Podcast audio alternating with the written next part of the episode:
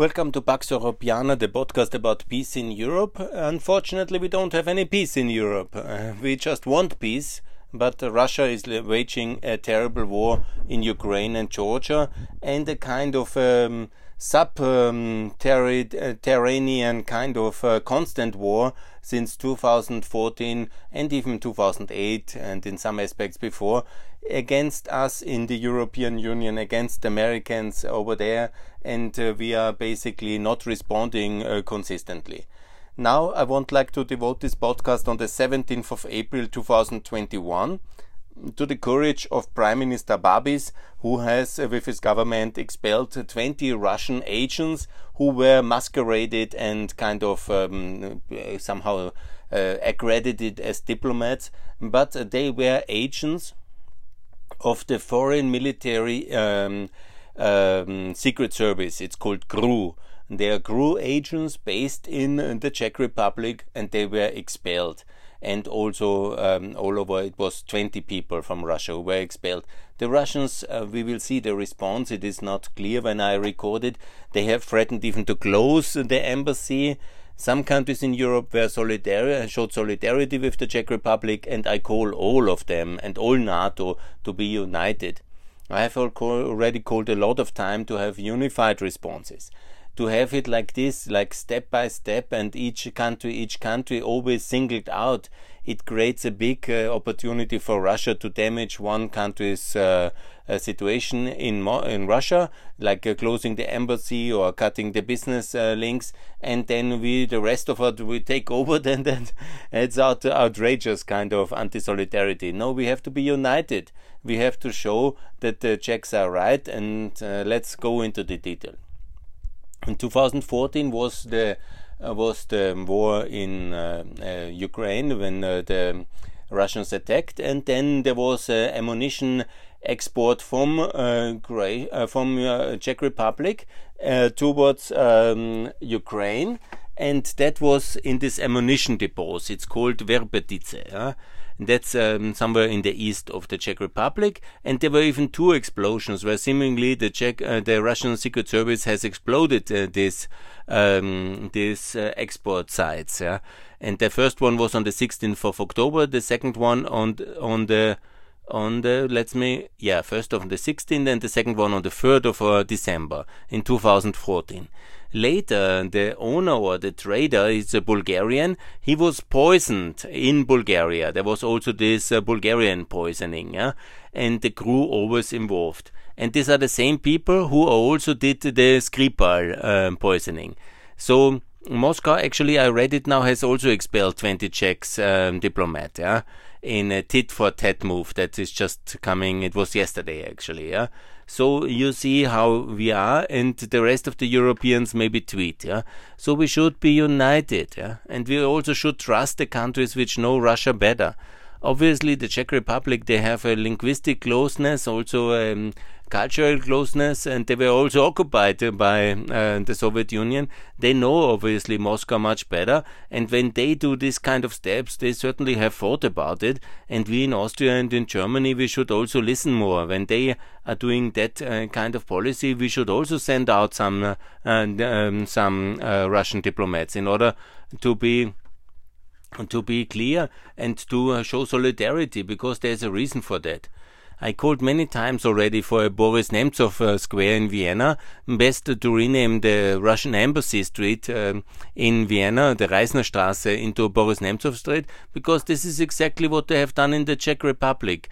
To also uh, honor uh, Boris Nemtsov, this hero of freedom, who was uh, assassinated in Russia in 2015 and um, please, uh, you know, we are we are always um, so like um, there would be something in the east uh, that doesn't concern us in Germany and Austria. And the Germans and the Austrians finish the North Stream uh, 2 business as if uh, there would be no Eastern Europe. if the security uh, concerns of our fellow NATO and EU member would not uh, concern us in a sense. It's quite actually sad and quite uh, disappointing the weak response of uh, the appeasement factions in Germany and Austria. I'm Austrian. I feel ashamed. I feel ashamed uh, Our um, foreign minister was today on the media and he said, yes, he understands that Russia is not really uh, interested in good cooperation. You know, that he knows after now many years he's in foreign minister. I mean, we are always more concerned with the Iranian security interest and the Russian uh, consideration than with the Czechs or the Bulgarians. Huh? This is something specific, arrogant, uh, kind of uh, um, bullying of Germany and Austria, like the Eastern Europeans would be children who have a complex uh, of inferiority towards Russia and don't uh, really uh, understand the situation as well as we do. that is uh, very annoying, this patronizing attitude of the German and Austrian authorities towards Eastern European um, security concerns when it comes to Russia, and this is a good case. The Austrian minister he didn't expel uh, and he didn't condemn. He didn't make any move of solidarity towards the Czechs. Yeah, he just said, yeah, it would be good to have better understanding with um, Russia. instead of really working on our Austrian Czech relation and uh, doing uh, something uh, here. And then he says, no, it would be good to have better relation uh, with um, Russia. and the Russians, you have to believe, the same agents which were already in 2018 in this whole publicized affair about Skripal in the UK, they are to this day in in Czech Republic. Now they have been sent out, yeah. But you know, to this day they were hanging around in Prague. I mean, and we have done nothing. Also, the Czechs have done nothing up to this moment. Now, seemingly, they have very clear evidence, and so something is happening. But really, uh, don't you think? And man, am I the only one who thinks our foreign policy is a bit uh, like, uh, um, how can I say, uh, is a bit, mm, you know, uh, confused? We have the Russians now amassing troops uh, in uh, the border to Ukraine, obviously bent either for war or for complete annexation of eastern Donbass. Yeah? So I don't say we can do militarily something, but we can at least show more solidarity. We could give easily yeah, also we could send some Russian diplomats home. We have enough of them in Vienna.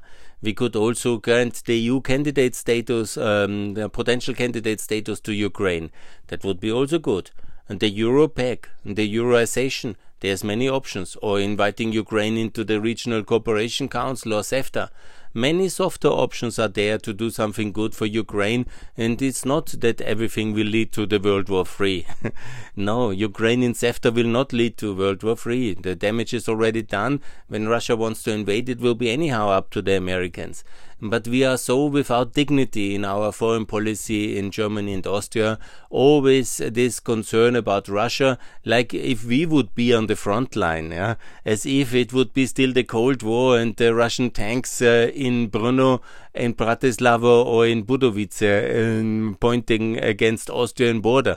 No, it's not that. Yeah it's uh, they are pointing at uh, Mariupol and at uh, Kramatorsk and on Riga, if you want Vilnius. Yes, and there they are in danger, and on Poznan and this um, Polish cities at the at the at the eastern border. Also, no, that's not Poznan. That's on the other side, Tarnów. Yeah, exactly. So these are the cities in danger, if you want, at the front line. Ultimately, it's mainly the Ukrainians. And they call for a, a responsibility, for solidarity, for support, and we uh, just behave in the same automatized pattern of don't provoke the Russians like 30 years ago.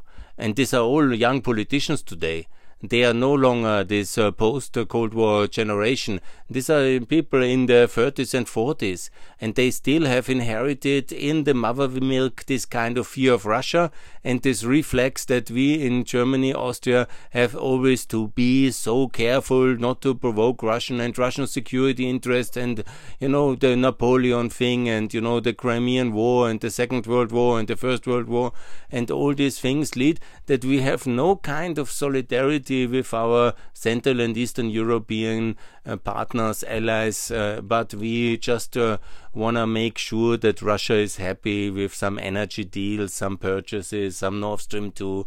And then when they expel uh, in the Czech Republic, who knows absolutely Russia much better than us, then uh, what we do when they do it, then we give them recommendation that neutrality is good and we, they shouldn't provoke the Russians. I mean, that they don't uh, treat us seriously anymore, I can really not, uh, I can fully understand, yeah?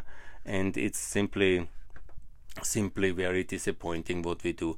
So what I call for is very clear: treat our allies better, treat Ukraine better in the European Union, and the Austrian and German resistance against the EU candidate status of Ukraine, Moldova, and Georgia also end the German resistance against NATO map for the free countries and also support uh, militarily Ukraine uh, more in terms of defense industry integration and also make sure that in that moment when the, um, any country expels Russian um, um, uh, diplomats for a real reason, as it's happening now, because they made a military act against their country on their territory, indisputable, blowing up ammunition depots. Or, or being responsible for that, then the European solidarity should kick in, where we all together unite and send all of us Russians out from America, Canada, the whole NATO, the whole EU, all together, also the candidate countries, send each uh, some uh, Russians out,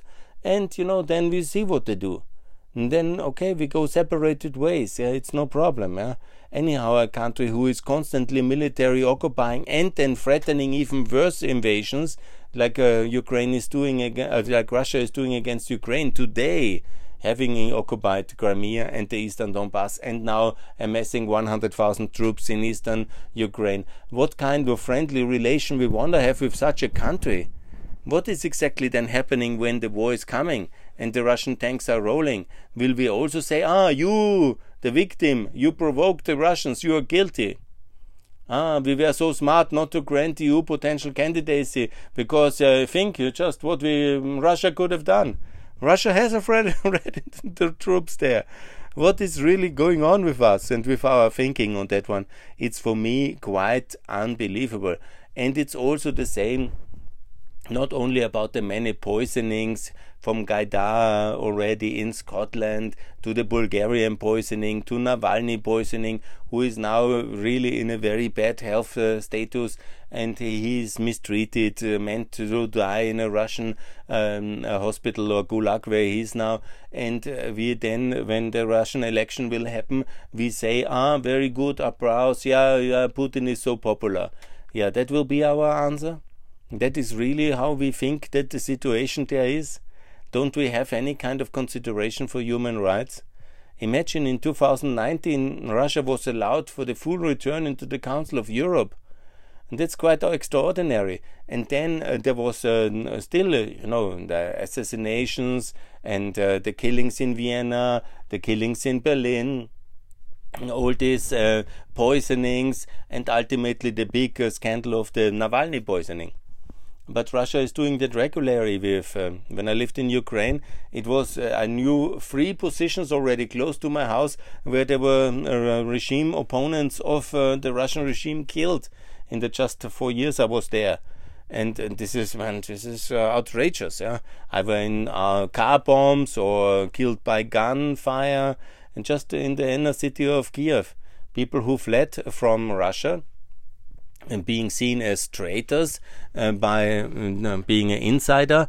And then uh, they were running away towards Ukraine in safety where they could live as well, but they couldn't live yeah, because Putin didn't allow them to live.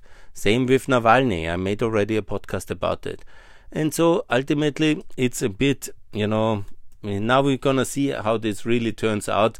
I think the what they really want is the Russians want to annex uh, eastern Donbass.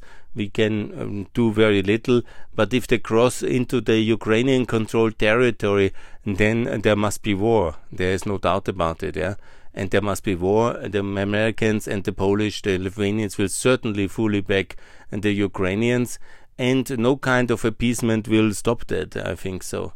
If Putin is going all in, there must be a military confrontation Obviously, um, uh, will be non-nuclear military um, um, confrontation, but we must uh, ensure that the Ukrainians can keep the front line, and that is absolutely necessary. And we should then, in the status of quasi war, also really make it very clear that we expel and close the Russian embassies accordingly. If they're anyhow just the spy hubs and GRU centers and KGB um, cover organizations, why to have this kind of intensified diplomatic? Um, and then uh, I think it would be enough in the whole EU just to have one Russian embassy in Brussels and then all the other member states uh, should not have uh, Russian embassies because if they are just uh, very specific military um, espionage and intelligence operations uh, covered by diplomatic immunity, that's very questionable.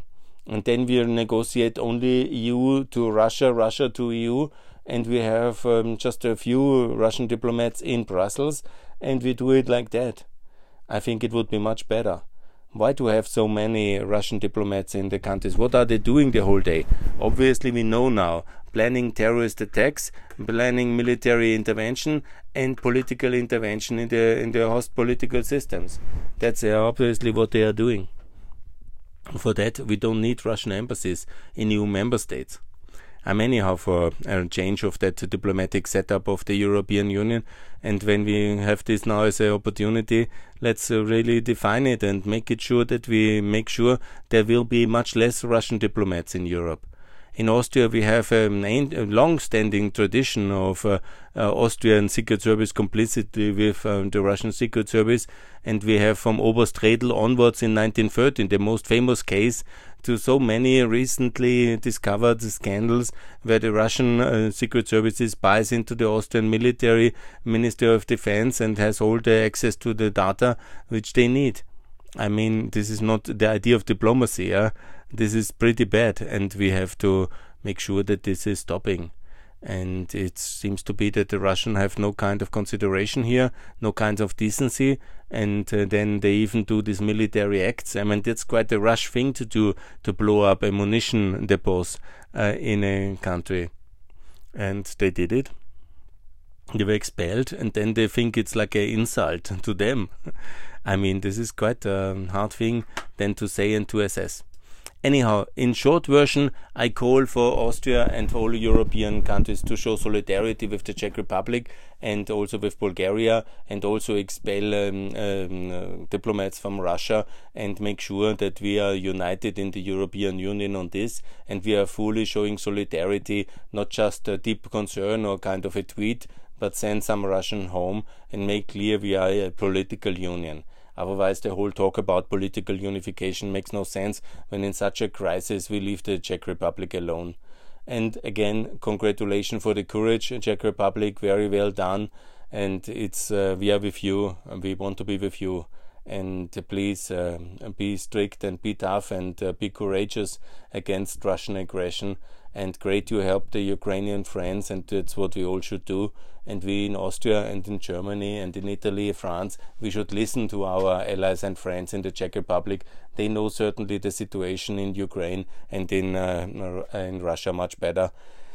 And please, Russia, release Navalny, and let's all hope that he will survive this Gulag time under these terrible conditions yeah, it's very complicated relation with Russia, but appeasement will only lead to ever more extreme escalation.